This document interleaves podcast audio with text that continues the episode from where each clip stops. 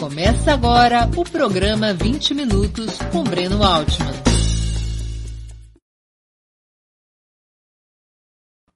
Bom dia! Hoje é 21 de julho de 2021. Está começando mais uma edição do programa 20 Minutos. Nosso convidado é o jornalista Fábio Altman, um dos redatores-chefes da revista Veja e editor da revista Placar, com ampla experiência na cobertura de Jogos Olímpicos e Copas do Mundo. Antes de começar a conversa, gostaria de pedir que façam uma assinatura solidária de Opera Mundi em nosso site ou se tornem membros pagantes de nosso canal no YouTube. A imprensa independente precisa da sua ajuda para se sustentar e se desenvolver.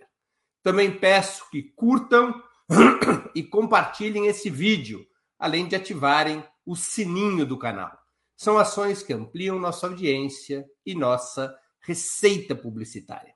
Nossos espectadores e espectadoras também poderão fazer perguntas ao convidado nas áreas de bate-papo das plataformas.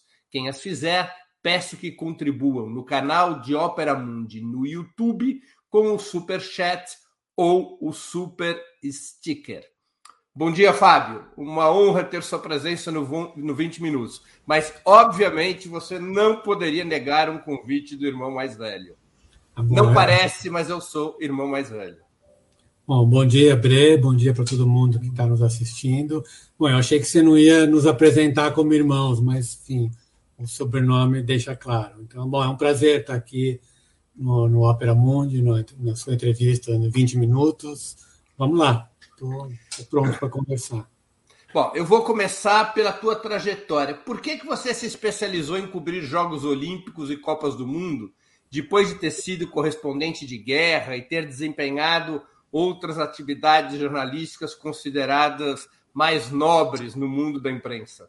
Bom, eu vou deixar você falar um pouquinho disso depois, mas eu diria que é um pouco de sangue, né? Desde que a gente nasceu, uh, vivemos no mundo do, do esporte. Eu lembro desde criança, ou desde que comecei a, a, a, pensar em fazer jornalismo, estudar jornalismo. Ah, por que, que vivíamos no mundo do esporte? Você que eu falo eu ou fala você? Você, você é o entrevistado. Ah.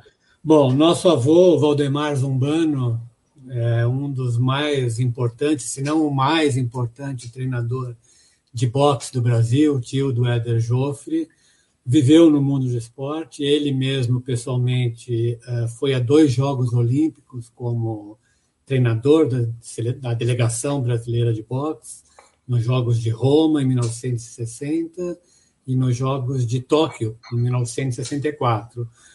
Portanto, quando eu nasci, eu nasci em 63, eh, eu tinha um ano de idade, já estávamos respirando esse ambiente exatamente o mesmo de agora, o início dos Jogos Olímpicos de Tóquio. Então, desde criança, nós dois, e o Rogério, nosso irmão, e nossos pais, e todo mundo, o esporte fazia parte do oxigênio da família, né? O esporte e a política, que não é o nosso assunto primordial hoje em dia, né? Nessa conversa de hoje. Era uma família com só dois assuntos.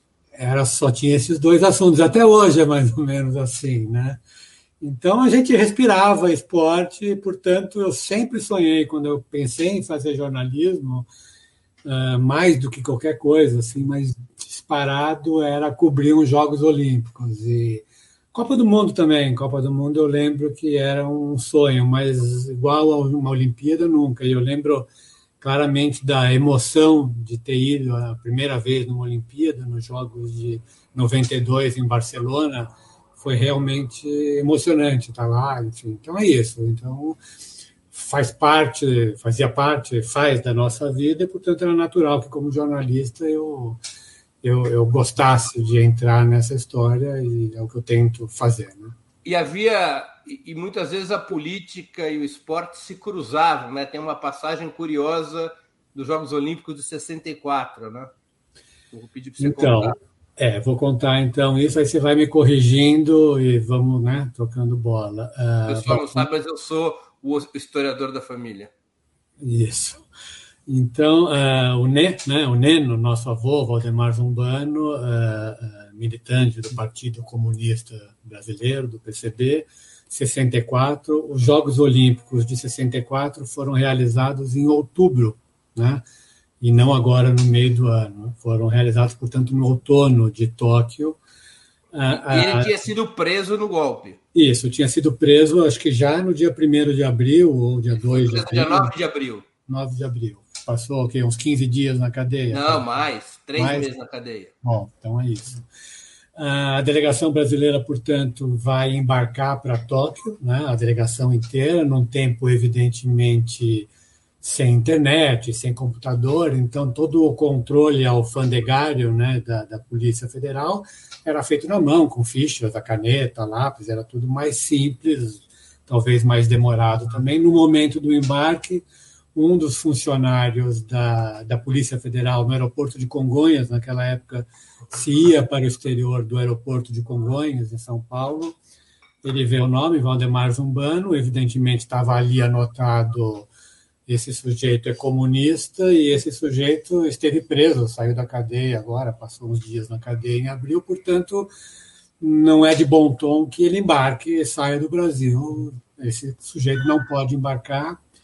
Uh, Deu-se então uma tremenda confusão no aeroporto e o então presidente do Comitê Olímpico Brasileiro, o Major Silvio de Magalhães Padilha, ele se antecipa como chefe da delegação, como presidente do Comitê Olímpico Brasileiro, dizendo que ou Valdemar Zumbano embarca para os Jogos Olímpicos de Tóquio, ou o Brasil não irá para os Jogos Olímpicos de Tóquio, e ele tomou essa decisão na hora, no calor da hora. Houve uma série de telefonemas e, obviamente, o Brasil acabou ah, embarcando. Então, é, é possível dizer com, com certeza que por muito pouco, o Brasil não foi para a Olimpíada de Tóquio em 1964, no início da, da ditadura militar. Então, teve esse episódio bacana com o Nena. Né? Bacana, não, né? interessante, historicamente. Interessante. Quais os personagens. Quantos Jogos Olímpicos você cobriu? Eu cobri os Jogos de 92, 2000, 2012 e 2016, no Rio de Janeiro. Quatro. Quatro Olimpíadas. Quais os personagens esportivos nesses Jogos Olímpicos que você cobriu que mais te impressionaram?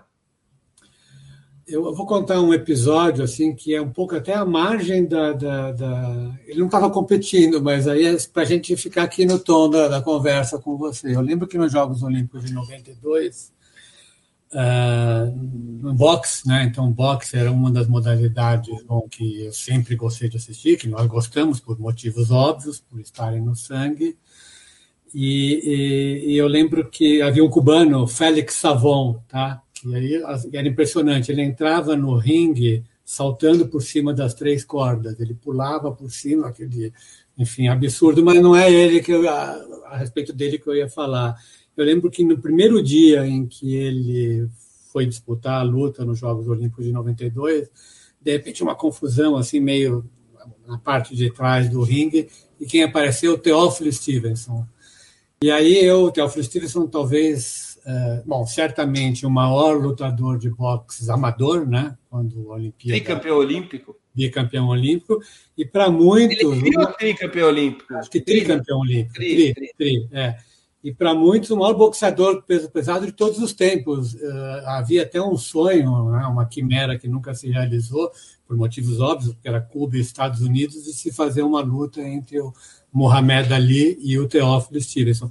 Aí eu lembro que nesse dia, quando eu vi o Teófilo Stevenson, assim, sei lá, quase três metros de altura, aí eu abandonei a minha, a minha função lá de jornalista e saí correndo atrás para tirar uma foto com ele. Esse foi o meu, o meu esforço. Eu não queria falar com ele, eu queria só tirar uma foto com, com o Teófilo Stevenson. Então eu lembro desse episódio, assim. Um Era um sujeito de dois metros de altura. É e assim, fora nessa Olimpíada também, por ser a primeira. E você tem a foto com o Teófilo Stevenson? Não, então, essas, essas são as coisas da, do. Eu do tenho. Do... Hã? Eu tenho.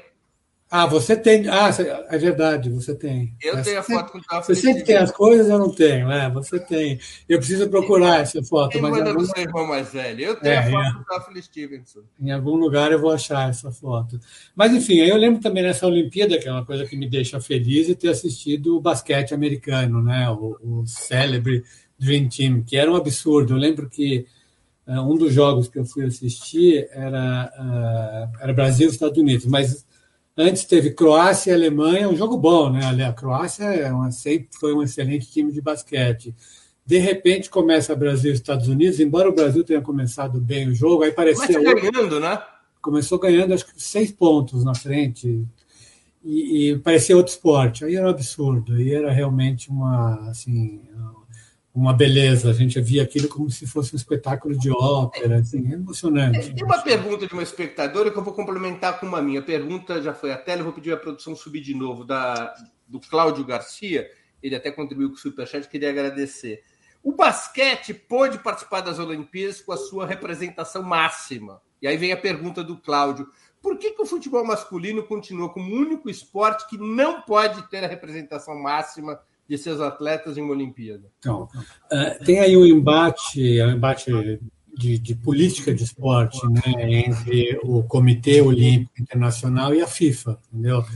a FIFA, eh, na sua pretensão, e ela consegue fazer isso, de manter a Copa do Mundo de futebol no nível máximo, ela impôs essa restrição ao Comitê Olímpico Internacional. Ok, a gente topa. A restrição é que só pode ter três jogadores é, 23 anos. Né? Isso, isso. Agora, nessa, agora acho que tem uma a mais, né? Por causa da pandemia, foi autorizado uh, mais um jogador. Então, se impôs essa restrição e, e, tem outro aspecto político também nos anos 1970, no começo em que supostamente a Olimpíada era amadora, as seleções dos países uh, do leste, né, do, do uh, satélites da União Soviética, eles iam com seus melhores times, tanto para a Olimpíada quanto para a Copa do Mundo. Uh, quem pôde acompanhar, olhando depois, vai se lembrar da Polônia de 1972, era a Polônia que tinha Lato, Dena, era um time espetacular. Foi campeão olímpica em 1972 em Munique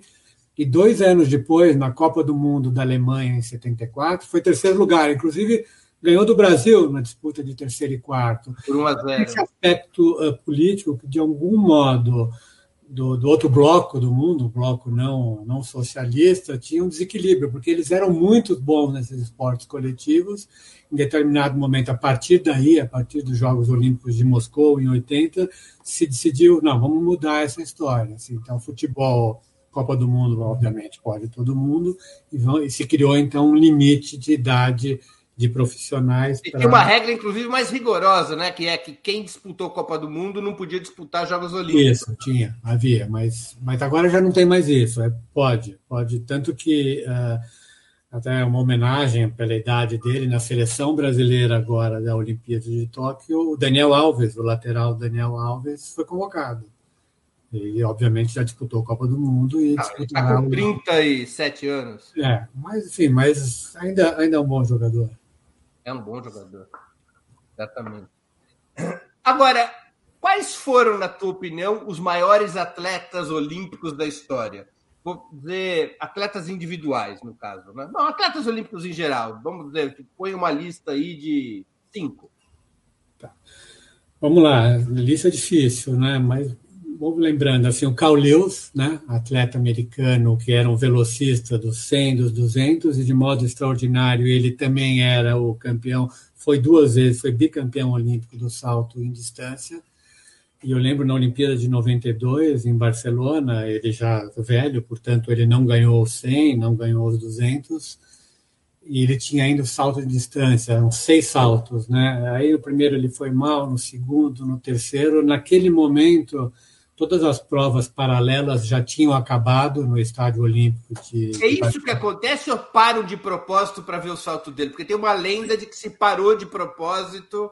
Sim, pode ser por ter sido ele, mas normalmente, como as provas de salto são provas mais longas, as provas de velocidade elas vão naturalmente acabando e as provas de salto, que elas são mais demoradas, elas acabam ficando para o final da, do dia. E naquele dia, eu lembro que naquele mesmíssimo dia, o Sergei Bubka errou também o salto com vara. Sergei Bubka era saltador com vara. E saltador ucraniano. com vara, ucraniano, a maior zebra, talvez a maior zebra da história de qualquer Olimpíada, porque ele era de longe o melhor de todos. Aí ele sai de cena. Enfim, aí vão acabando as provas e tem o último salto do, do, do Carl Lewis, E, e, aí, puxando um pouco para a tristeza do que pode vir a ser essa Olimpíada de agora, sem público, o estádio lotado, ele ia dar o último salto, e não era o último salto daquele dia, era o último salto da vida dele. Carl Lewis, ele não estava entre os três primeiros, portanto, ele não tinha o pódio. O estádio em silêncio, aí começam a bater palma, né, naquela ajuda a fazer o ritmo do salto e ele vai, ele salta e conquista, não me lembro, obviamente, o quanto ele saltou, mas ele ganha medalha de ouro no último salto, no último momento olímpico da vida dele. Aquilo foi realmente. É, é que é aquela cena que a gente pode ver no YouTube, que é o estádio em Barcelona de pé aplaudindo é. sem parar. Isso, foi realmente bonito. Bom, então Carl Lewis alguns são inescapáveis, né? Não tem como assim. O Michael Phelps, o Michael Phelps, o que ele fez desde 2004 até os Jogos Olímpicos do Rio é extraordinário. Cinco é muito pouco, mas vamos cinco, vai. Uh, então, Carl Lewis, uh, Michael Phelps, o Zayn Bolt não tem como negar, né? Tricampeão olímpico dos 100 metros, extraordinário, né? A largada sempre ruim e, e a metade final inalcançável, um gênio eu acho que por um único, por um par de momentos, a Nádia Comaneci, é, assim, ainda hoje, se a gente pegar... No, a ginasta romena. A ginasta romena, é, no YouTube, é absurdo, assim, é um negócio que parece poesia, assim, uma leveza é, é realmente extraordinária, a Nádia Comaneci. É, e eu gostaria de lembrar do Mohamed Ali, então, Cassius Clay, nos Jogos Olímpicos de 1960, em Roma, né, dá-se ali o início da trajetória dele como o maior boxeador de todos os tempos, e, enfim. Aí tem um pouco de mito, né, da história de que ele teria jogado a medalha olímpica no Rio, que não é verdade, né? Ele, não, ele nunca jogou medalha olímpica nenhuma em Rio nenhum nos Estados Unidos, mas enfim, começou ali a, a trajetória do Muhammad Ali. E muitos outros, né? A gente não pode esquecer de alguns brasileiros, que eu acho que é importante, assim, eu lembraria de dois deles, o Ademar Ferreira da Silva, bicampeão olímpico, olímpico do, do, salto triplo, e o Joaquim Cruz, campeão olímpico nos Jogos Olímpicos de 1984, nos 800 metros rasos, talvez, talvez até mais do que o, o, o, Ademar Ferreira da Silva, talvez o maior atleta né, de atletismo da história do Brasil. Era realmente ele era extraordinário. A gente teve nos Jogos de, do Rio de Janeiro o Thiago Braz ganhou salto com vara, foi espetacular, mas foi meio episódico ali, né? nem antes, nem depois. O Joaquim Cruz, até hoje, ele é respeitadíssimo pelos maiores atletas de todos os tempos, sobretudo na prova dele nos 800 metros. Né? O Sebastian Coe, inglês, que depois foi é, virou dirigente esportivo, tem o Joaquim Cruz assim como um dos maiores de todos os tempos e aquela beleza do esporte individual no Brasil, o cara que veio do nada, veio da favela, lá da periferia de Brasília, enfim, tem uma trajetória bonita. Então, esses dois brasileiros, né, Ademar Ferreira da Silva e Joaquim Cruz, eu colocaria nessa lista também. Quais as mulheres que mais se destacaram, na sua opinião, nos Jogos Olímpicos? Então, como eu lembrei... A Nádia Comaneci, quem mais? É, assim, eu acho importante, assim, só para deixar claro, assim, aí eu gostaria também de trazer um pouco para agora, porque ela já se destacou na, na Olimpíada de, do Rio de Janeiro, a Simone Biles, tá? Eu acho que esse é um nome, como a gente está vivendo a história do presente agora, a gente não tem muito a dimensão do que ela representa, mas os americanos já a tratam como uma, a maior atleta de todos os tempos da, da, da, do esporte americano. E ela realmente, sim, ela. Quem é ela? Simone Biles, eu não falei o nome?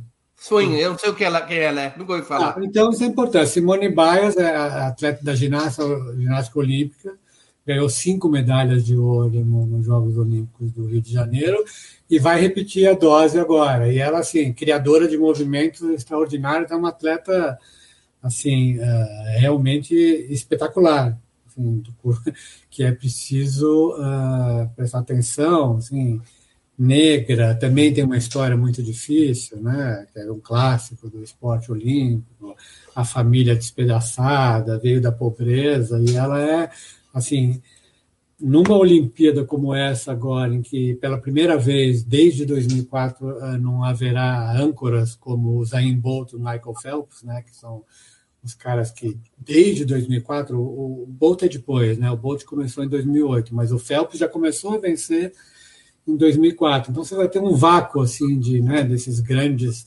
nomes, dessas grandes personalidades. E me parece, lendo, acompanhando, que esse vácuo será ocupado. Ó, tá aí a Simone Biles, olha que fácil que ela faz. Então, enfim, eu acho que certamente acho que é uma das grandes a, a, atletas de, de, de, todos os tempos. Né? Fábio, deixa eu falar sobre dois problemas históricos em Olimpíadas. Um é o doping. Qual é o peso disso na história olímpica e se isso é hoje um problema controlado? O outro é mais antigo, que é a transição do amadorismo para o profissionalismo, se isso não tirou dos Jogos Olímpicos, suas características originais? Tá. Vamos começar pela segunda. Tá? Eu lembro quando, quando éramos jovens, né, e portanto, só indo lá para o começo da conversa, uma família de, né, de comunistas e de esporte, você vai se lembrar disso, nós tínhamos a Olimpíada como ápice né, da, da, da pureza, do esporte amador, e era coisa, aí a gente via as delegações que vinham, né, de Cuba, da Alemanha Oriental, da Polônia, esses sim, esses caras têm essa pureza no esporte, eles não... É, conte aqui, né, em casa, por quem que a gente torcia nos Jogos Olímpicos? Como assim, por quem a gente torcia? torcia por que país a gente torcia nos Jogos Olímpicos? A gente torcia pela União Soviética, em primeiro lugar, e depois esses outros, né, Polônia... Torcia-se mais pela União Soviética ou pelo Brasil?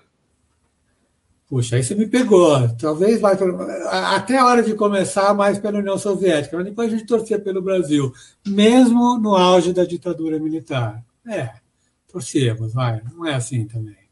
Mas eu me lembro de cenas em que nossos pais, nossos avós ficavam de pé quando tocavam o hino da União Soviética e ela ganhava medalha. é verdade. Enfim, mas aí deixa. Então a gente tinha essa imagem assim: a Olimpíada é o espaço do esporte amador, amador no sentido de, de amor mesmo, né? de dedicação. É verdade, era assim lá atrás. Com o passar dos anos e com o profissionalismo em voga no esporte, inclusive nesse, no bloco soviético, mesmo antes do fim da União Soviética, mesmo antes da queda do Muro de Berlim, obviamente todos os países passaram a viver e conviver com, com esse tipo de capitalismo feito de marketing esportivo. Portanto, já de algum tempo para cá acabou um pouco assim essa divisão, o esporte amador e o esporte profissional. Eu acho que deixou de existir, né? E mesmo em Cuba, né, para a gente ficar num exemplo atual, as coisas são misturadas. Assim, o cara que disputa uma Olimpíada, ele tem lá algum patrocínio, ele tem uma vida uh, de esportista especial.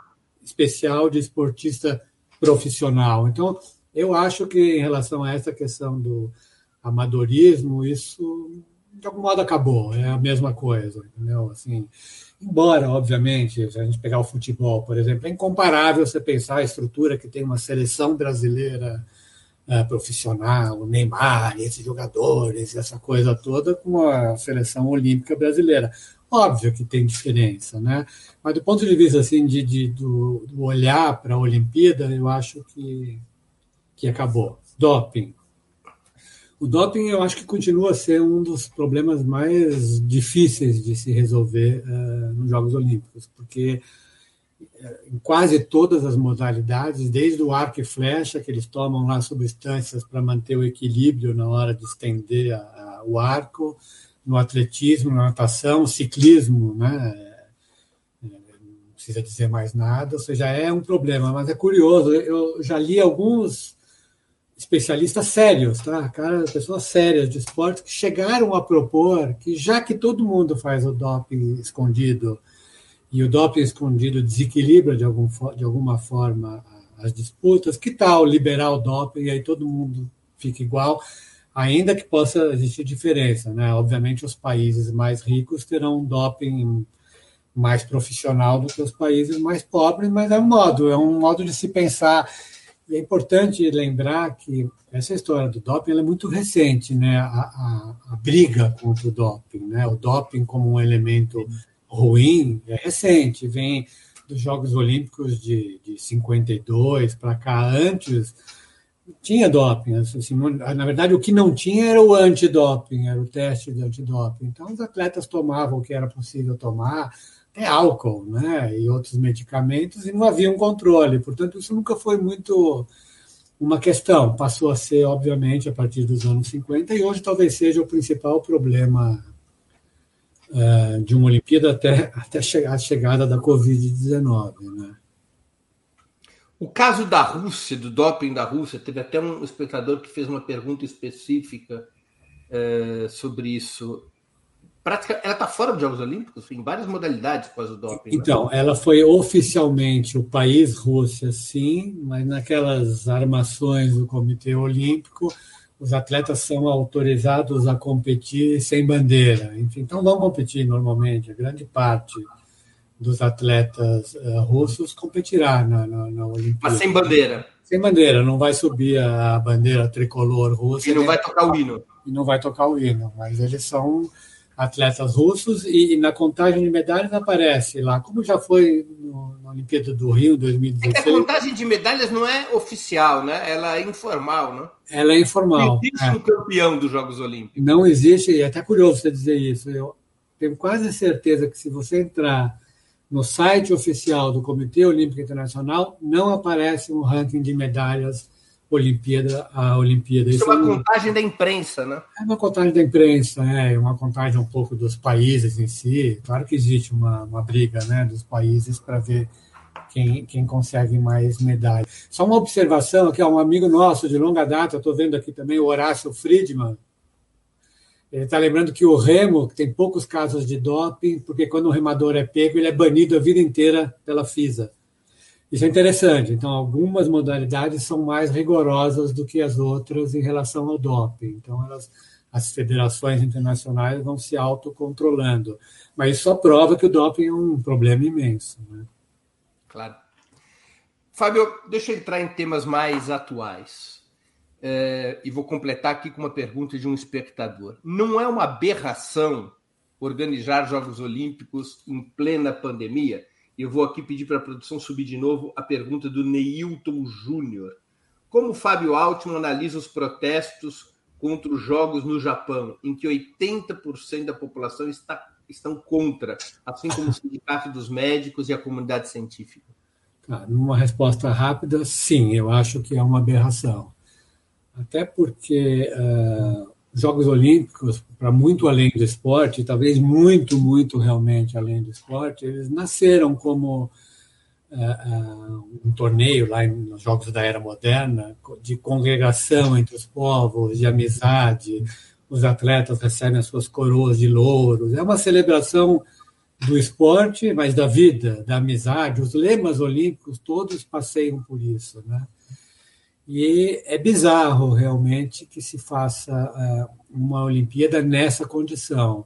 Aí lembrando, eu cheguei a comentar isso agora, você pegar um estádio olímpico vazio nas provas de atletismo é de uma tristeza inacreditável. Assim. A gente já vê, a gente tem acompanhado partidas de futebol em estádios vazios, é realmente triste, né? Falta assim, o esporte ele não é um evento em si para os atletas, embora os atletas, até como proteção uh, a caminho agora de Tóquio, entrevistado, eles dizem: não, mas na, na, hora que eu vou competir, eu fico tão concentrado que eu mal vejo a plateia. Pode ser que em alguns casos aconteça isso, mas eu acho inadmissível. E outra coisa, o esporte, o esporte é saúde, né? Uma atividade de saúde. Me parece um pouquinho assustador que num evento da sociedade em que a saúde seja o, o, principal fator né, de sua sobrevivência, atletas jovens, fortes, bonitos, saudáveis, eles estejam sujeitos a, a ficarem doentes, né? Além, obviamente, dos riscos de contágio no Japão. E aí tem um negócio curioso, uh, lendo, e a gente, coisas que foram escritas, eu mesmo tenho visto isso, o Japão sempre foi tido assim, como um país um pouco distante em demasia, acusado muitas vezes de xenófobo, né? então distante do estrangeiro, né? muito fechado em si mesmo. E a Olimpíada de Tóquio, quando ela foi uh, anunciada em 2013, ela foi anunciada como uma possibilidade e uma oportunidade de o Japão abrir suas portas ao mundo, como de algum modo foram os Jogos Olímpicos de 64. E aconteceu com a Covid o oposto, radicalmente o oposto. Como foi vetada a presença de, de torcedores de fora, e agora também de torcedores japoneses, mas enfim, os estrangeiros não são bem-vindos, a não ser os atletas e as delegações. Então, o que era para ser uma celebração da redução do estranhamento com o estrangeiro contra a xenofobia virou o oposto. Assim, os estrangeiros, eu tenho visto relatos em, em, em jornais japoneses, assim, em inglês, né? não em japonês, que eu consigo entender um pouquinho, justamente dessa sensação. Não queremos os estrangeiros aqui. Esses estrangeiros eles estão trazendo aqui as variantes novas do, do coronavírus. Então, é realmente inadmissível. Mas, enfim, fazer o quê? Por que, que vai ter Olimpíada?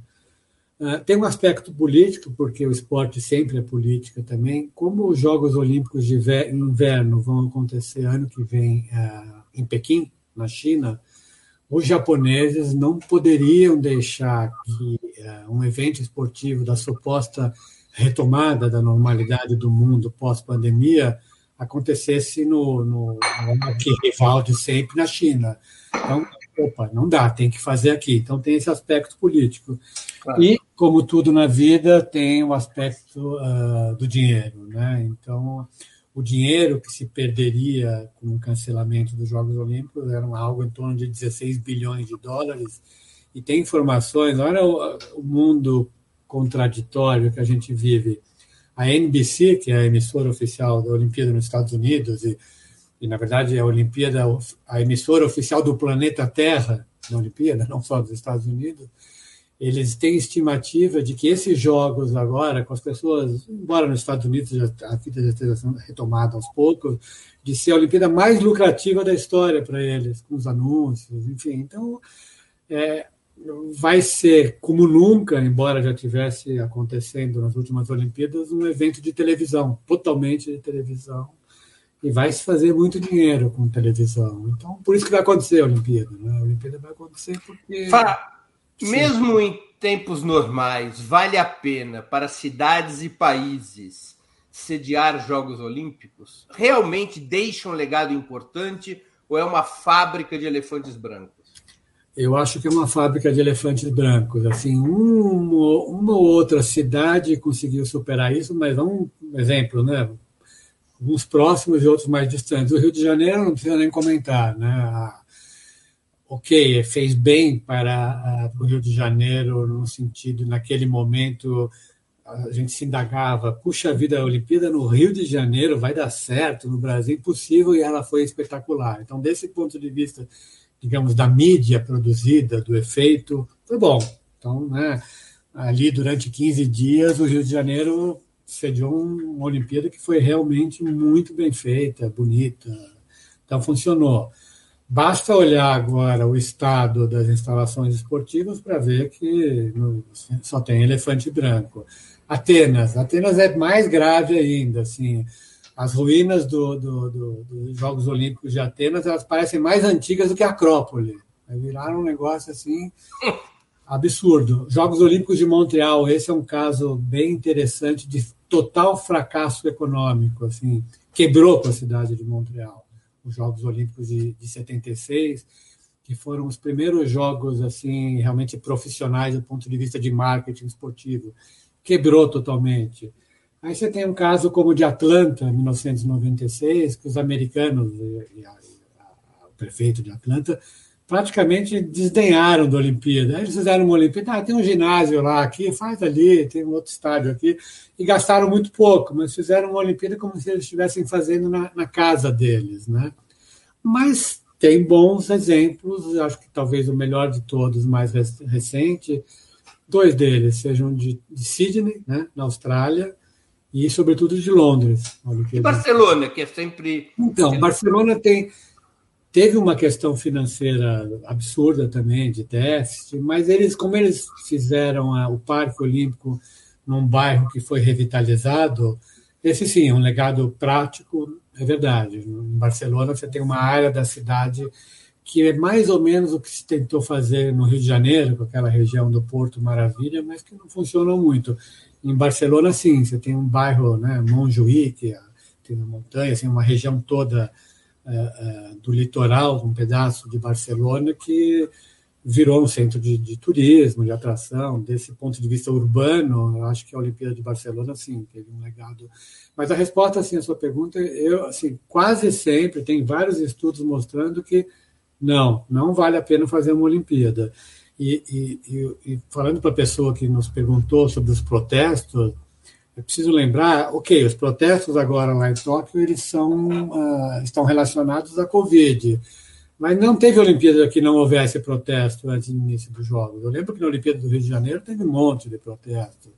Na Olimpíada de Barcelona também, assim, até porque quando você começa a, a construir as áreas olímpicas, você tira bairros inteiros, você joga para né, os pobres no lixo, não paga indenização, é um horror assim de, de Os ataque. das regiões. É, que em todas as cidades sempre tem problema. Enfim, então. Ô, Fábio, qual seria a solução? Eliminar esses grandes eventos eh, físicos, esportivos, deixar como está ou ter uma sede permanente? É, há algumas propostas de algumas sedes permanentes, assim, né, assim, sabe, fazer assim, tipo circuito Elizabeth Harden, né, de Rubinstein, né, de, tinha essa expressão, né, que era, Elizabeth Harden. Elizabeth Harden, era Paris, Londres e Nova York. É. Paris, Roma, Nova York e Berlim, acho. Enfim, bom, então tem, tem uma ideia de se fazer a Olimpíada assim, com algumas sedes fixas mas isso não vai, não vai vigorar nunca, porque apesar de ser uh, uh, sempre gerar prejuízo, tem algum ganho né, para as prefeituras, para os países que realizam os jogos. Então, né, hoje mesmo foi anunciado já os Jogos Olímpicos de 1932 em Brisbane, né, na, na Austrália. 2032. 2032, né? Já sabemos Paris 24, Los Angeles 28. Claro que tem alguns benefícios, tem um pouco de Los Angeles vai para a sua terceira Olimpíada. Terceira Olimpíada, é. Enfim, vai ser a então, cidade com mais Jogos é, Olímpicos. É, isso. O que acontece é isso, assim, a ausência de cidades que possam se candidatar tem repetições, né? Paris também, já vai né, para a sua segunda Olimpíada. Paris para a segunda, Los Angeles para a terceira. terceira, isso. Então. Fábio, tem uma última pergunta aqui, da Beatriz Veloso, talvez você conheça. Conheço. Eu gostaria que o Fábio falasse um pouco da participação das mulheres nesta Olimpíada e dos avanços e passos que ainda precisam ser dados para atingir igualdade de gênero no esporte. Tá. É, essa é, uma, sim, é importantíssimo isso. Para introduzir esse assunto, eu queria lembrar que nos Jogos Olímpicos de 1964, né, a delegação brasileira, aquela que quase não foi porque o NE foi barrado, né, havia acho que 66 ou 67 homens e apenas uma única mulher. A Ida dos Santos, ainda viva, deve ter 82, 83 anos. Até fiz no ano passado uma matéria com ela. Mora num bairro super simples em Niterói. Ela sozinha, a única mulher, e ela relata as dificuldades, inclusive no dia a dia da, da, da, da Vila Olímpica, porque ela era a única mulher. Então, ela não tinha uh, como se movimentar muitas vezes, só tinha homens, até a quantidade de banheiros femininos era melhor, menor do que de banheiros masculinos, e ainda assim, a única mulher, ela não tinha no desfile de, de abertura da Olimpíada, os homens, os cartolas do Comitê Olímpico Brasileiro se esqueceram de providenciar um uniforme feminino. E ela teve que se virar com o que conseguiu lá em Tóquio. Enfim, apesar de ser a única mulher, todas essas dificuldades, ela foi quarto lugar no salto em altura, saltou 1,74, foi espetacular. Enfim, na volta ela conta, ela embarcou no anonimato, era a única mulher, quem ia prestar atenção na ida do Santos, né? Só que ela volta com o quarto lugar e aí quiseram homenageá-la ah, ao desembarcar no Rio de Janeiro, ela se recusou, ela deixou um carro de bombeiro ou um outro carro qualquer no qual ela, ela iria do aeroporto para a casa dela, ali vazio, pegou um táxi e voltou para casa sozinha. ela conta ter recusado, ainda dentro do avião, a desembarcar uma coroa de flores e teria dito, e disse mesmo, porque ela é bem brava. Ah, agora vocês vêm com flores? Como assim? Bom, a Ida dos Santos, portanto, era a única mulher. Hoje, a delegação brasileira que está lá nos Jogos Olímpicos, eu não sei os números exatos, mas é quase 50% a 50%. Houve muito avanço, mas está muito longe ainda de, de chegarmos no ponto fundamental, que é haver simplesmente um equilíbrio dos dois gêneros, homens e mulheres. Todos os esportes hoje têm variável de gênero, tem tanto Todos, o único esporte, sim, o único esporte em que se compete homens e mulheres uh, juntos é o hipismo. Os outros sim, todos... mas todas as outras modalidades todas. hoje têm masculino e feminino. Todas, o que já é um avanço também, todas, todas. Mas acho que está muito longe, né? Aí se a gente começar a medir uh, premiações, audiência, é, ainda está muito longe, né? O mundo masculino ele ainda ele supera o mundo feminino de longe no interesse e é preciso uh, uh, recuperar isso de algum modo na placar desse mês a gente tentou fazer isso a capa tem uh, os brasileiros do futebol, né? A Placar é uma revista só de futebol, não é uma revista de esporte, tá? Então, em vez de colocarmos apenas o Claudinho, que é o do Red Bull Bragantino, né? Um dos grandes nomes da seleção masculina, colocamos junto a Formiga, que é atleta da seleção uh, feminina de futebol da Olimpíada.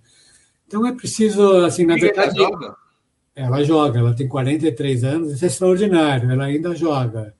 Ela ainda joga. Ela, ela é impressionante, né? Ela é igual o Zé Roberto, assim, esses é. jogadores é. que não têm idade. Não tem idade.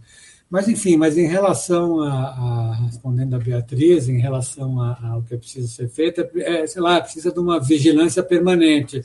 O esporte masculino não precisa de vigilância nenhuma, né? Isso aí acontece e você vai dando resultados. O feminino é preciso incentivar o interesse e lutar por isso, e cada vez mais, cada vez mais, cada vez mais.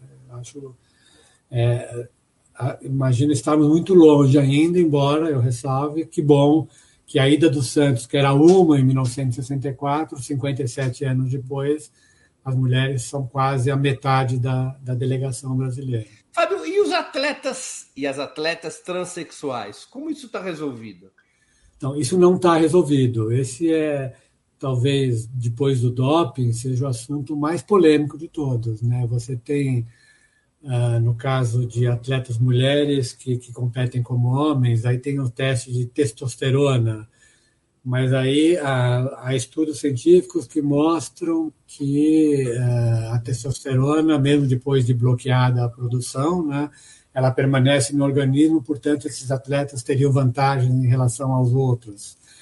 É, é, é, um problema. Isso vai gerar muito pano para manga nessa Olimpíada já. Né? Você tem o um primeiro caso de uma, acho que é romena, é transgênero romena, né? mulher que compete como homem, né? portanto é um homem, e tem alguma polêmica. Já passou por todos os testes de, de controle né? biológico de testosterona e vai competir. Né? Mas é, é, problemático. Essa é uma questão que só que não dá para escapar desse problema. E, e, e seria absolutamente preconceituoso ignorar esse problema. Então, ele existe e, não sei, no futuro vai ter alguma outra solução, mas haverá daqui para frente atletas transgênero competindo.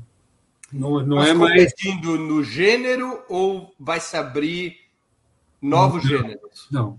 Pois é, quem sabe aí a gente já entra até na questão do cringe, né, que é a pergunta inicial aqui dessa nossa conversa por enquanto, é nos gêneros clássicos, né? Sexo masculino e feminino. Eu não acho impossível, sei lá, que no futuro pode ser, pode ser que tenha novas é, variáveis, novas denominações, pode ser, é uma, é uma discussão interessante essa. Mas por enquanto não, por enquanto elas vão competir no gênero, ou é masculino, ou é feminino, ou é feminino, ou é masculino.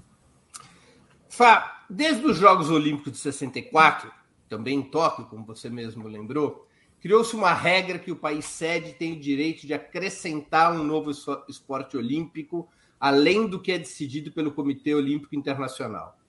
Não estão sendo incluídas modalidades completamente fora do mundo esportivo tradicional por pura ganância dos patrocinadores e organizadores? Não. Os Jogos Olímpicos não estão virando algo cringe com esses esportes? E eu vou emendar aqui uh, com a pergunta de outra pessoa que possivelmente você conheça, que é o Gustavo Altman. Conheço. É, bom dia, gostaria de saber o que o Fábio acha da entrada dos novos esportes nessa Olimpíada, como surf, skate, escalada, jogada para atrair mais público ou são de fato esportes olímpicos? Além dessa questão do Gustavo, tem uma interessante pergunta é, do Euclides Roberto Novaes de Souza, que contribuiu com o Superchat. Olá, por que o xadrez não é esporte olímpico? Vamos lá, então. É, a pergunta, né, que, que, que a chamada principal da conversa, os Jogos Olímpicos são cringe? Bom, cringe, obviamente todo mundo aqui sabe, mas é um modo como os muito jovens estão se referindo aos jovens, mas nem tanto, os de 20 e poucos em relação aos de 30 e pouco, como quem diz, ah, sinto vergonha alheia, você não sabe nada, você está pagando mico. É inacreditável que essa guerra de gerações hoje se dê não mais entre pais e filhos, mas entre irmãos, entre amigos que nem, nem compõem gerações diferentes, é, poucos anos de, de diferença. Respondendo à pergunta do Gustavo, do Emílio e essa sua, embora nós, puristas, e nós mais velhinhos, né? nós que somos cringe... Fala por você, não por mim. Por mim. Possamos achar que, puxa vida, cada modalidade esquisita, né? skate, escalada, surf, ou seja, isso possa ferir aquele saudosismo uh, das grandes modalidades olímpicas. Eu, pessoalmente, claro que eu gosto de uma prova de atletismo, de uma prova de natação, posso acompanhar uma luta greco-romana, mas, enfim, é preciso modernizar os Jogos Olímpicos. E, e, é preciso uma ressalva que eu acho importante. Desde sempre eles foram acusados de cringe. Lá atrás, lá nos primeiros Jogos Olímpicos, tinha é, cabo de guerra, né? Enfim, que absurdo, cabo de guerra numa Olimpíada, mas havia. Legal cabo de guerra. É muito legal. Enfim, a ideia de trazer novos esportes, claro que tem um componente da ganância, do dinheiro, os grandes patrocinadores de skate, de surf. Perfeito. Nenhum passo é dado, na verdade, nenhum passo é dado no mundo hoje em dia que não envolva dinheiro. Tá? Então, óbvio que as decisões elas envolvem dinheiro mas as Olimpíadas elas precisam rejuvenescer. Skate, por exemplo, óbvio que tem um mundo é, financeiro ao redor do, do skate que certamente é dezenas, centenas, milhares de vezes envolve mais dinheiro do que no atletismo, por exemplo. Então tem esse interesse. Mas é inegável também que o skate é uma modalidade jovem, urbana, que atrai muitos jovens e a gente vai ver na televisão, mesmo sem torcida, espetacular as imagens. É preciso, então, skate, surf. Surf é inquestionável também, a, digamos, a, a juventude do surf. E nesse caso específico, na contagem de medalhas, o Brasil dá muita sorte, porque o Brasil é uma potência né, no, no surf, tanto masculino quanto feminino. Surf é um esporte novo Escalada é um esporte novo. E é importante lembrar que nos Jogos Olímpicos de 64, em Tóquio, foram introduzidas duas modalidades que depois se perpetuaram na Olimpíada. E naquele momento, se a gente for pesquisar, e é fácil achar isso, também foi tido como uma aberração. Puxa vida, esses dois esportes na Olimpíada. Pois é. Então, pois é. Quais eram? É você vai falar, pô, mas é óbvio que isso é esporte olímpico. Judô e o voleibol. E, e, pela primeira vez houve essa uma outra primazia da, da Olimpíada de 64. Pela primeira vez houve esporte coletivo feminino, o voleibol feminino. E tá aí, entendeu? Então, assim, mas naquele momento. O voleibol feminino veio antes do basquete feminino? Não, não. Sim, veio antes do basquete feminino. Eu não sei dizer exatamente quando começou o basquete feminino, mas sim, a primeira modalidade coletiva feminina, voleibol, no jogo, porque era uma seleção extraordinária. Tem isso também. Você escolhe ali o esporte sabendo que né, o judô, não é preciso nem dizer porque que o judô começou no Japão. O Japão ganhou todas as categorias em 64. Então, salvo uma, que essa é uma história bonita também, mas a gente precisava mais duas horas falando. Na final dos peso, de peso pesados, era um japonês extraordinário contra um holandês. O Ruska. É, ele ganhou, o japonês perdeu. E foi uma comoção, assim, um negócio que o, japonês ele, ele ficou se desculpando nos, nos 30 anos restantes da vida. É o goleiro Barbosa. Mais ou menos isso. É isso. Enfim, então voltando na questão de, de respondendo essas perguntas, eu tenho que deixar de lado um pouco o meu estranhamento e vou ter que gostar de skate, mas, de mas se fala já em adotar jogos eletrônicos nos jogos. Então, ó, houve, isso é, isso é importante. Quase por muito pouco nos Jogos Olímpicos de 24 e 28 de Paris e, e Los Angeles, o Comitê Olímpico já não aprovou os esportes eletrônicos, como poderia, respondendo a.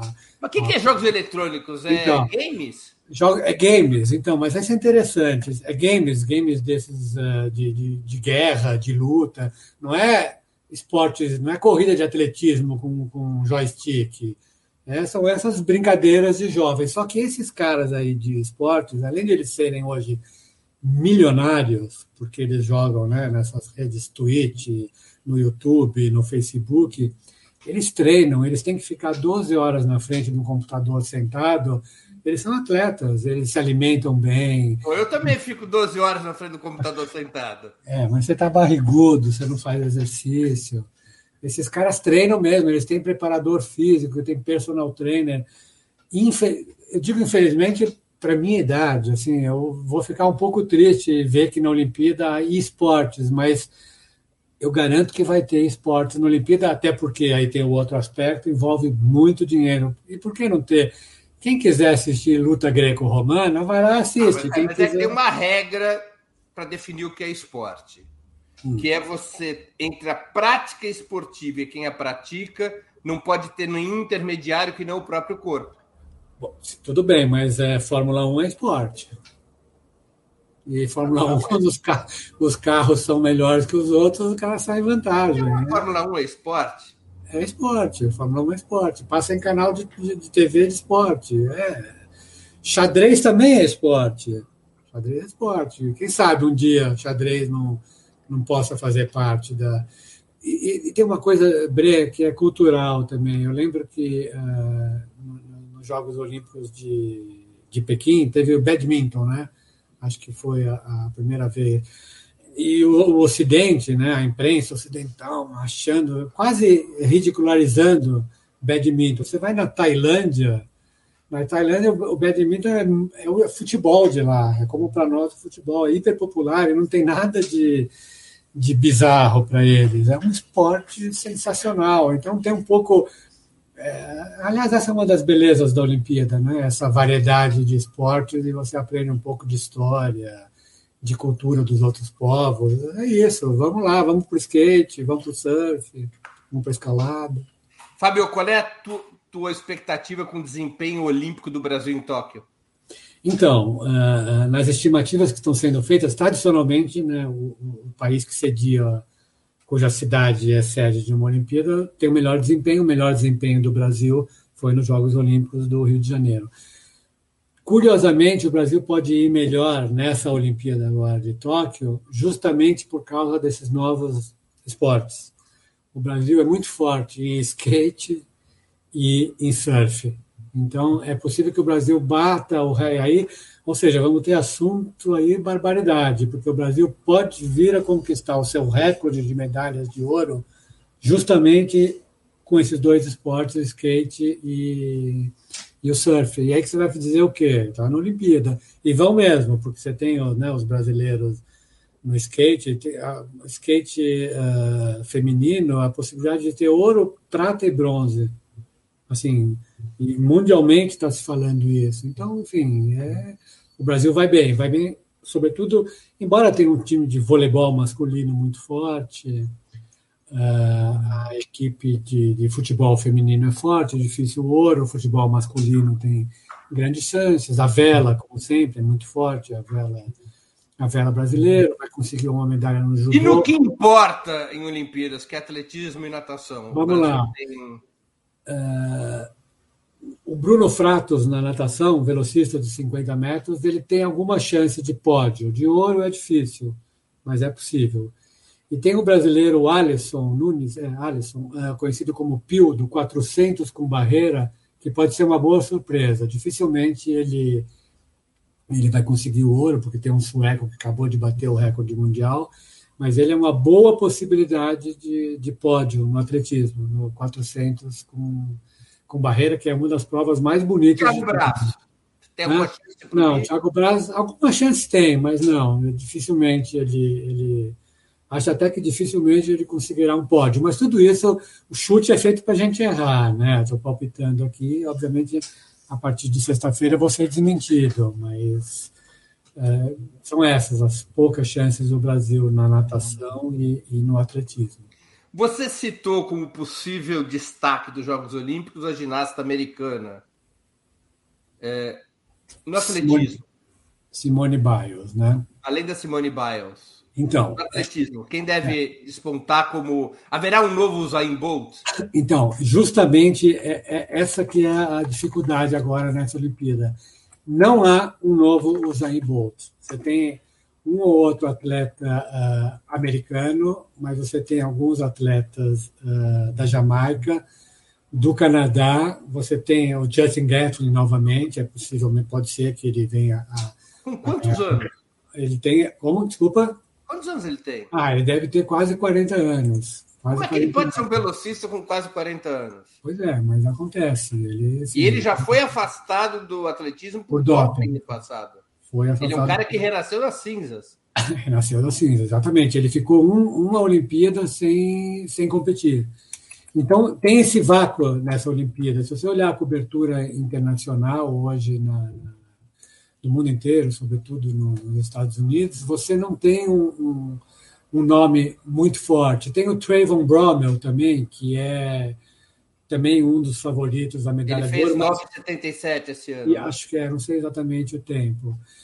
E tem um... o recorde mundial do Bolt, que é das Olimpíadas de de Tóquio, de, de Pequim. Desculpa, de Pequim, isso. É 9,59. 9,58, é, 9,58, eu acho. É, que é um, um, uma velocidade que vai demorar muitos é. anos para ser alcançada. É, tem o, o, um outro, Ronnie Baker, que também é um americano forte, mas não tem, de fato, você não tem dessa vez uma. É, uma, é, um, é um Jogos Olímpicos de transição. Fábio, mas... deixa eu fazer uma outra pergunta, claro. entrando um pouco no ramo da política esportiva. O que, que representou o governo Bolsonaro para o esporte brasileiro? Provocou o mesmo dano que na cultura? Eu diria que sim. Eu diria assim, assim como houve cortes imensos no orçamento de, de cultura, esse mesmo corte ele se deu no, no, em relação ao esporte, assim, absolutamente relegado a, a segundo plano. Quando você vai para futebol, o futebol consegue sobreviver com patrocínios. Tem lá o esporte olímpico, embora tenha algum patrocínio, até mesmo de instituições públicas, né, bancos, tal, ele foi totalmente reduzido. Assim. Então é uma dificuldade imensa e é preciso assim, além da, do corte orçamentário, que é um problema, a gente não pode esquecer da pandemia, né? Assim, a, a, tragédia na qual vivemos desde março do ano passado até agora, ela obviamente prejudicou todas as áreas, né? Porque a falta de cuidado né, prejudicou a economia, prejudicou a cultura, prejudicou o cotidiano e tudo mais. Ou seja, é, vamos falar antes da economia, depois cuidamos da saúde. Isso não existe, né? E no esporte foi a mesma coisa, a ponto de parte da delegação brasileira ter sido enviada no ano passado a muito custo e com muita confusão de autorização tal, para treinar em Portugal, entendeu? Porque naquele momento em Portugal havia algum controle em relação a, a, ao contágio, né, a pandemia. Então é isso, assim, é uma loucura que assim atingiu todas as áreas, inclusive o esporte. Então não se podia treinar. Então não é só a falta de dinheiro, né? É a falta de dinheiro e a falta de condições de treinamento. Ok, alguns dirão, ah, outros países passaram pela mesma situação. É possível. É possível que outros países tenham atravessado o mesmo problema, mas começaram a se recuperar mais rapidamente, mesmo nos Estados Unidos, né, que bateu lá nos 600 mil mortos, um bom período como o Brasil na lida com a pandemia, mas agora vai se recuperando porque houve algum planejamento. Né? Mesmo o Donald Trump, que é o Donald Trump, esse é um outro assunto, mas enfim, Donald Trump, Ele ali nos estertores mandou comprar vacina, negociou, né? O cara sabia, vai ter que vacinar, não tem jeito, né? E, enfim, isso no Brasil a gente acordou tarde demais e, portanto, é, o esporte foi prejudicado também, não há a menor dúvida. Assim, o dano do governo Bolsonaro ele é democrático né, nesse aspecto, ele farra e tudo. É, teve um comentário que passou agora da Ana Tereza que é interessante. Estão autorizadas manifestações dos atletas a respeito da política brasileira? Depois do caso que houve com a voleibolista é, da, da, Isabel. A... a... filha da Isabel, a Carol Solberg. Carol Solberg? É, assim, então tem, tem dois níveis. O Comitê Olímpico Internacional, que sempre foi muito rígido, não pode manifestação política, isso começou lá nos Jogos Olímpicos de 68, né, os Panteras Negras erguendo o braço e tal, eles voltar, eles eram absolutamente contra e agora também por causa da pandemia, porque você não consegue distinguir o que é exatamente um protesto político, então eles só recomendam que não se faça. Aí o Comitê Olímpico Brasileiro vai na mesma linha.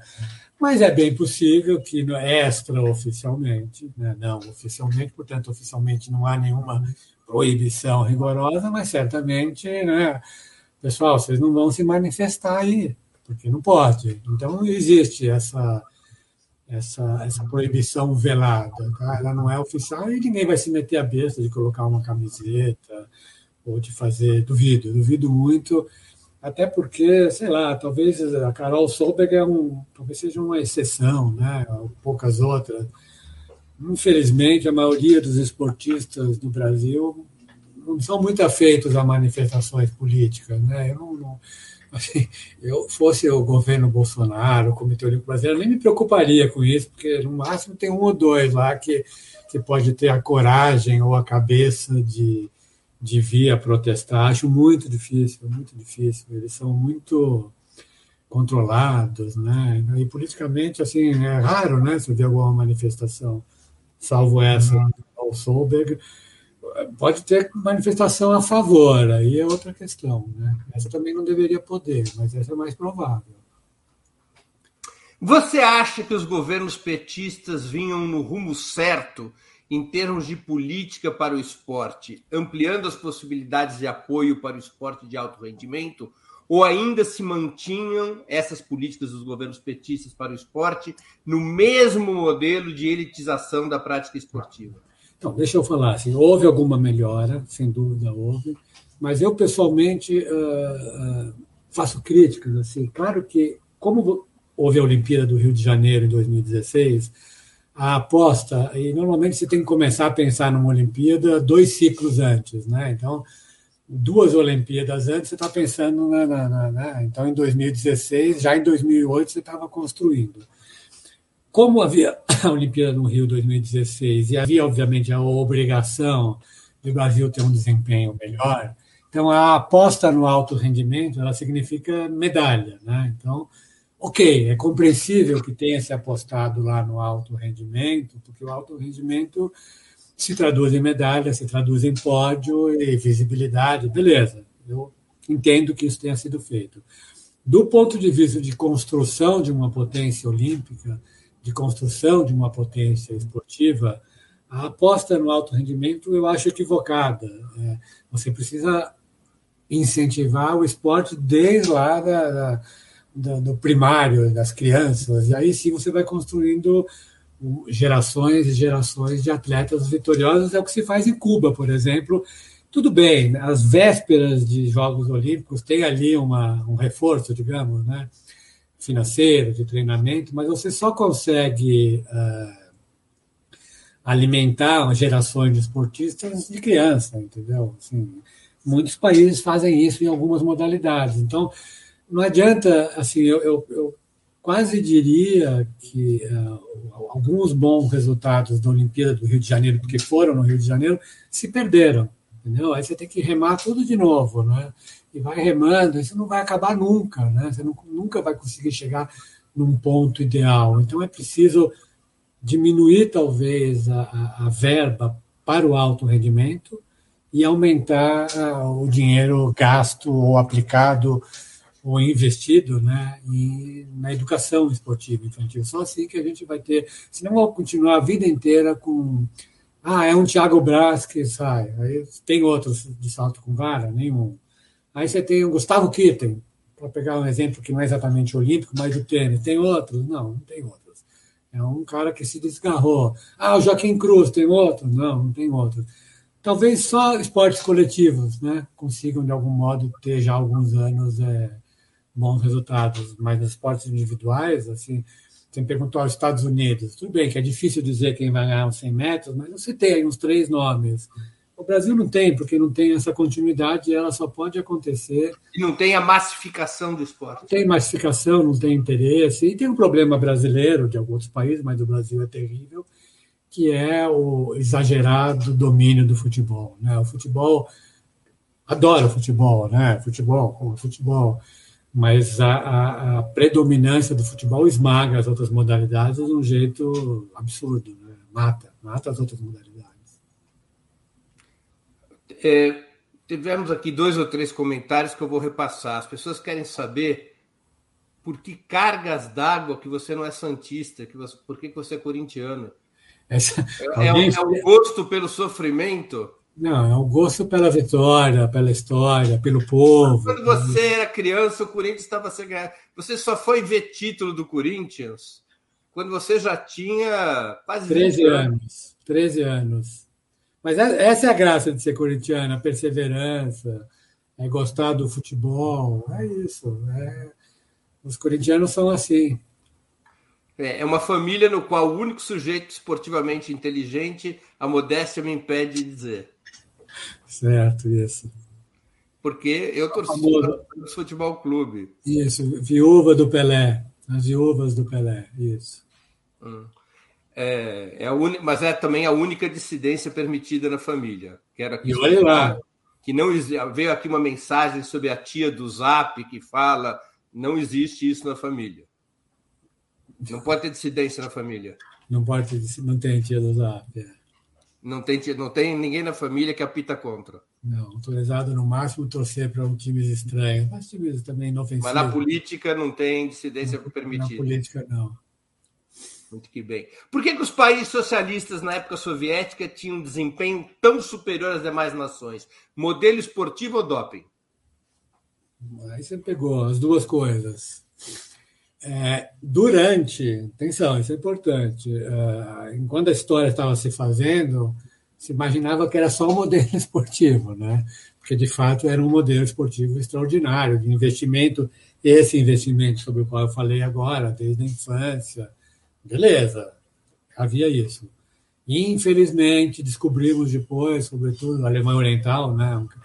é inquestionável, tinha doping, tinha doping, tudo bem, alguns haverão, podem dizer, ah, mas é que o doping não era medido e só depois é que foi capaz de ser controlado isso, é verdade, mas havia, é inquestionável, triste e, infelizmente, é uma soma das duas coisas. Era o modelo esportivo, talvez predominantemente modelo esportivo, mas havia, havia doping. Olha, o que, que havia de fundamental nesse modelo esportivo que lhe dava esse vigor? A política de Estado, que é sobre isso que eu estava falando, assim, a política de Estado de você, nas divisões orçamentárias, você destinar. Aqui precisamos colocar dinheiro para fazer esporte, mas é que tem um aspecto político também. É, é, não é o esporte pelo esporte. Como o esporte, e sobretudo a Olimpíada, isso é interessante, era talvez a única vitrine né, para esses países mostrarem somos fortes, né, somos firmes, somos bons, estamos aqui, eram os Jogos Olímpicos, né?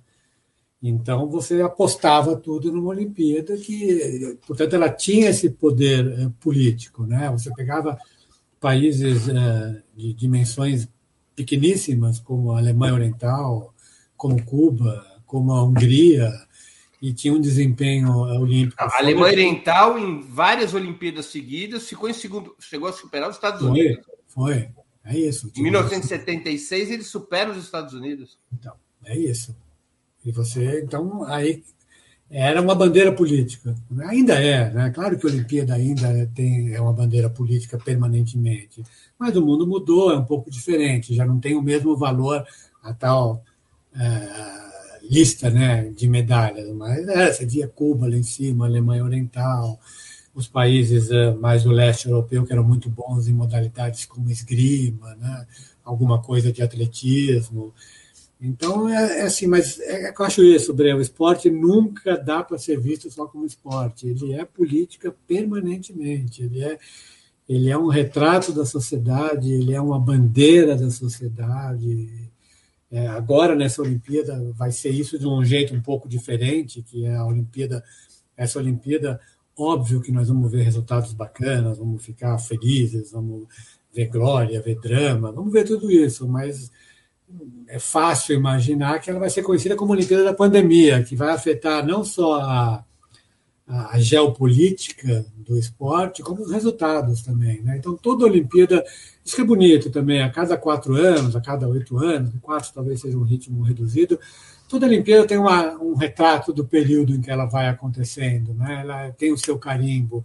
Aí você tem a Olimpíada de 72, teve o atentado em 72, em, 76, é Montreal falida no início da profissionalização, 80, o famoso boicote, né, liderado pelos Estados Unidos, aí vem o troco em 84, os países, né, a União Soviética e seus parceiros boicotando a Olimpíada. É, essa é a graça, assim, não dá para ver só o esporte. Né? Qual é o modelo de política para o esporte, o melhor modelo de política para o esporte que você conhece e reconhece? É difícil, mas eu vou dizer que uh, o que a Inglaterra, o Reino Unido, né, uh, fez na, na, na, Olimpíada de 2012, nos anos anteriores, foi realmente muito bom. Assim. Isso em termos de esporte de alto rendimento? É. E, eu estou dizendo como modelo de esporte estatal, modelo de, perdão, não estatal, como modelo de esporte para o desenvolvimento de esporte como uma prática nacional de algum país, alguma modalidade. É. Algum país. Então, eu, assim, eu vejo, assim, é hiper profissional, é uma coisa específica que é o basquete americano. Né? O basquete americano, os olheiros, eles vão olhando nas ruas das cidades americanas e eles vão identificando, aí levam esses sujeitos para as universidades, eles têm as suas bolsas de estudo pagas, porque são grandes esportistas, e, e aí depois eles vão para o draft pós-universidade, ou seja, tem uma cadeia de, de construção desde a infância até a idade adulta que é extraordinária, que talvez faça do basquete americano, da NBA, o torneio esportivo mais interessante de todos, sobre todos os aspectos, no nível, né, no nível esportivo, que é extraordinário, e do espetáculo em si, entendeu? É um, ele é construído, obviamente, de muito dinheiro ao redor, mas tem retorno, né? porque eles sabem que é uma máquina que nunca vai parar de produzir grandes nomes, entendeu? Que, que eu acho que, assim, tudo bem, você pode, assim, eu não conheço a fundo, é difícil ver, mas eu já li a respeito da formação de, de ginastas olímpicos da China. Tem lá também uma fábrica que, que... Qual é o melhor, o modelo mais avançado de massificação do esporte na população? Acho que da China, sem dúvida, mas um pouco na marra, né? Mas, sem dúvida, na China, nas escolas, é, é o modelo de massificação, sem dúvida, o mais. Talvez o mais bem sucedido. A China é interessante, porque a China, obviamente, né, proporcionalmente, sempre teve a população a maior do mundo. E ela nunca foi bem em Olimpíada. A partir da Olimpíada de 2004, portanto, eles já se preparando para os Jogos de Pequim, ela deu um salto. Então, a China, hoje em dia, ela está proporcionalmente ao número de pódios, de medalhas, no tamanho que ela deveria estar e vai melhorar. É fruto dessa massificação uh, do esporte que passa pelas escolas, uh, sem dúvida, sem dúvida. Assim, uh, o esporte na China ele é o modelo cubano em termos de continente, em termos, em termos de América Latina, continua a ser uma referência? Já não mais como era há alguns anos. Ainda assim, né, a gente vai ver apesar de todas as dificuldades do, do bloqueio e etc., é um desempenho sempre razoável, mas já não é mais é, dominante como foi, né? Mesmo nos Jogos Olímpicos do Rio de Janeiro, já não teve exatamente um desempenho em algumas modalidades, sim, como no boxe, por exemplo. No atletismo, Cuba vem se destacando de algum modo também, mas já não tem mais. É um modelo que funciona ainda, mas ele precisa ser renovado, né? precisa ter mais dinheiro, porque sem dinheiro não adianta, não é a massificação pela massificação. Né? Você precisa ter professores, você precisa ter ginásios, precisa ter instalações esportivas. É um modelo que talvez esteja, não sei se envelhecido, né? mas ele precisa de um gás, né? Mas funciona, funciona. É um modelo que desde a escola primária incentiva a, a prática de esporte e funciona proporcionalmente ao tamanho da ilha pequena que é Cuba, sem dúvida funciona. Fábio, a gente está chegando no final da entrevista. Eu vou te fazer duas perguntas que eu sempre faço aos convidados dos 20 minutos. A tá. primeira, qual livro você leu ou está lendo durante a pandemia e gostaria de sugerir aos nossos espectadores, às nossas espectadoras? E o outro, qual filme ou série assistiu ou está assistindo e poderia indicar a quem nos acompanha? Tá bom. Bom, eu vou aproveitar ah, o ensejo, porque tudo bem, eu poderia ah, eventualmente citar livros e filmes de outra área, mas o esporte, a Olimpíada é tão fascinante, tem um material tão vasto, interessante, e o Japão, que eu então vou ficar um pouco nessa seara, tá? da Olimpíada de Tóquio. Como leitura, eu ia recomendar um livro que eu li para fazer uh, uh, umas matérias recentemente, que é um livro que se chama Em Louvor da Sombra, um escritor japonês que se chama Junichiro Tanizaki. Esse é um livro dos anos 30, na verdade é um livro sobre estética, sobre arquitetura, sobre pintura, em que ele, eh, em 1933, em que ele faz um relato das transformações do passado do Japão para o presente, então, anos 30 do Japão, que lido agora parece ter sido escrito ontem, ontem mesmo. É absolutamente uh, contemporâneo, e ele fala muito desse permanente dilema do Japão com a, a chegada dos estrangeiros, a chegada da te... essa imagem que a gente tem do Japão, da tecnologia, né, das empresas japonesas, não é natural deles, também veio de fora. Ele fala um pouco disso nos anos 30, e é a história do Japão permanentemente, é essa, e eu acho interessante que nessa Olimpíada agora a gente vai ver isso, entendeu? É, na televisão, sem público, de robôs andando ali na, na, nas instalações, é, um pouco uh, da, da, arquitetura sempre muito limpa da, da, do Japão, que é uma tentativa de conversar com a arquitetura medieval japonesa. Então, esse livro é bem interessante. É um livro que não fala de esporte, obviamente, fala de tecnologia, fala de estética, e eu recomendaria. É bacana, é bem fininho, é um livro bem assim, poucas páginas, você lê assim numa sentada. Tá? Uh, um outro livro que, que eu gostaria de sugerir, esse só dá para encontrar na estante virtual, mas é bacana, que se chama O Box ao Alcance de Todos, do Neno, do Valdemar Zumbano. Uh, esse é um livro que os primeiros capítulos tratam da história do boxe, é bem bacana.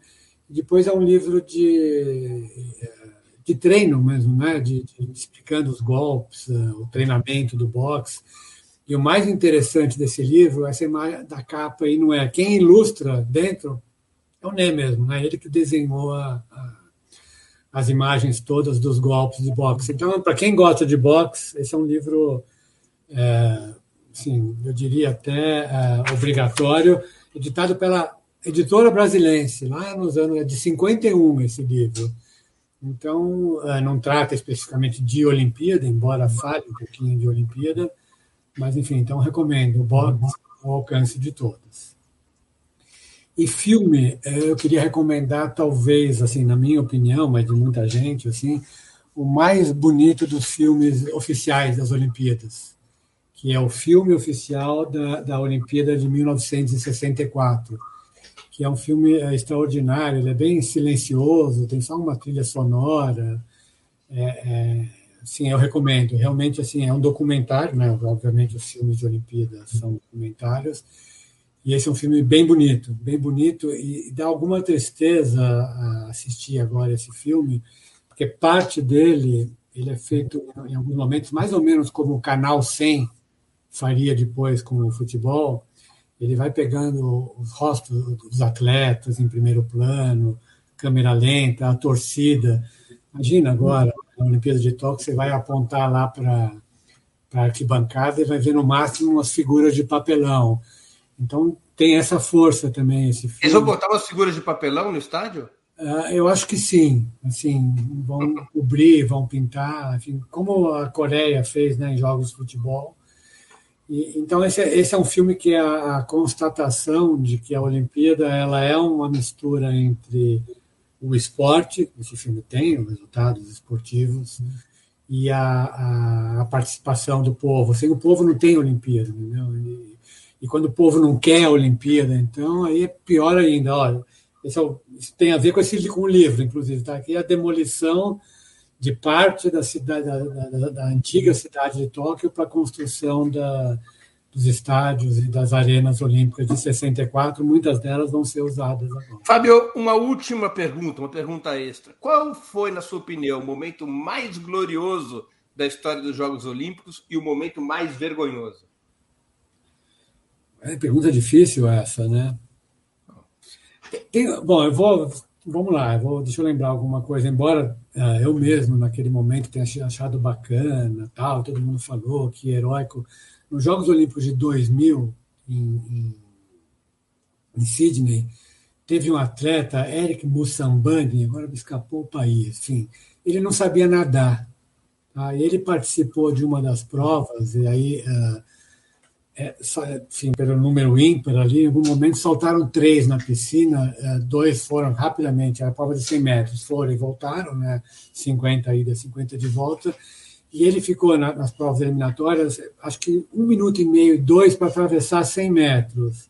Naquele momento foi dado como, puxa, que bonito, né? que heróico, o cara não sabe nadar. Bom, se descobriu depois que ele era filho de um dirigente esportivo, ele realmente mal sabia nadar. Então, aquilo que aparentemente é, poderia ser visto como uma coisa nobre foi vergonhoso, entendeu? Porque né, a Olimpíada é um negócio para ganhar, né? Tudo bem que o importante é competir, mas vamos pular na piscina para ganhar a prova. Então, aquilo eu achei um pouco. Uh, cringe. Cringe, é, talvez cringe. Então, foi. Uh, foi vergonhoso. E do ponto de vista de imagem, tá? não vamos, vamos sair de, de, de, resultados. É aquela atleta americana que chegou no final da. Suíça. Suíça, desculpa. A Suíça, que no final da maratona chegou despencando, né? Com câimbras pelo corpo todo. Foi nos Jogos Olímpicos de. Jogos Olímpicos, eu acho que foi nos Jogos Olímpicos de 84, Los Angeles. Ah, Los Angeles.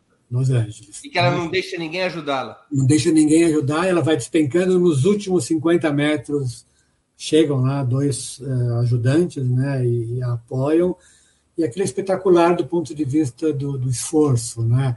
É diferente desse outro da natação, porque ela sabia que ela não ia ganhar, mas ela queria chegar no final da. Uh... Como ao contrário de você, eu já corri várias maratonas, eu sei é. o que significa correr 42 quilômetros, apesar de estar um pouco acima do peso atualmente. Então, é, é, isso. Então, você imagina né, o que é chegar uh, inteiro né, numa, numa maratona. E talvez essa seja talvez a imagem mais marcante, mais bonita, para além, obviamente, da. Eu, pessoalmente, gosto muito de ver e rever. A, eu citei a Nádia Comanete, não é à toa. Você vê a, a, prova, as provas dela na barra simétrica, na trave de equilíbrio. Na trave de equilíbrio, então, é um negócio assim, um absurdo e, e a beleza do negócio. Né? Ela está fazendo esporte, mas parece um balé. E tem um pouco também, assim, isso é graça também da Olimpíada, e a televisão faz isso, uma imagem assim meio, era aquelas cores, né, Kodachrome, meio antigo, isso tudo faz parte da história, e acho que essa é a graça, e essas provas antigas, não, tudo bem, eu posso lembrar, ah, Todos os três ouros do Zayn Bolt são espetaculares, mas são, é muito cedo ainda para achar ele espetacular. Daqui a uns anos a gente vai olhar Mark Spitz, né? embora o Michael Phelps tenha sido o maior vencedor de Olimpíada, as sete medalhas de ouro do Mark Spitz com aquele bigodão, né? peludo, né? naquela época eles não, não depilavam o corpo. Também um momento extraordinário, sobretudo numa Olimpíada em que é, foi marcada pela pelo atentado que meio que manchou os Jogos Olímpicos, mas aí você teve um cara que era um cara extraordinário, que não por acaso ele era de origem judaica, teve que ir embora meio fugido de, da Olimpíada, enfim, são tantos momentos de glória, né, que é difícil. Mas é isso. Bom, Fábio, eu queria agradecer pelo teu tempo e por essa conversa ótima sobre Jogos Olímpicos. Bom, obrigado. Alguém está lembrando que o atleta, aquele o Bussambani, que me escapou o país, é da Guiné Equatorial. Ah, ele era filho de um cartola da Guiné Equatorial. Bom, Bre, obrigado pelo convite, obrigado pela conversa, para quem aguentou a gente aqui nesses 20 minutos que viraram uma hora e meia. E, bom, vamos acompanhar a Olimpíada, então, é isso. Até os Jogos Olímpicos. Obrigado. Tchau, Fá. Não, até. Encerramos assim mais uma edição do programa 20 Minutos. Voltaremos a nos ver amanhã, 22 de julho, quinta-feira, às 11 horas, no 20 Minutos Internacional. O convidado será o deputado inglês e ex-líder do Partido Trabalhista Britânico, Jeremy Corbyn. A entrevista terá legendas em português e o tema: a esquerda britânica alguma vez verá a luz do sol?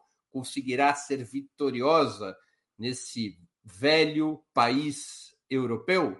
Até lá, obrigado pela audiência e um grande abraço.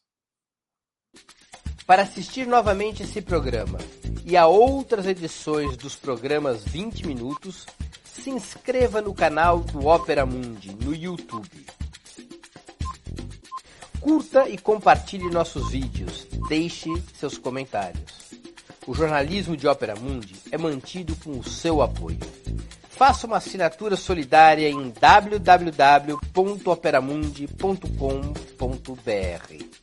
Com um pequeno valor mensal, você nos ajuda no desenvolvimento de um jornalismo independente e de qualidade. Obrigado pela audiência e até a próxima.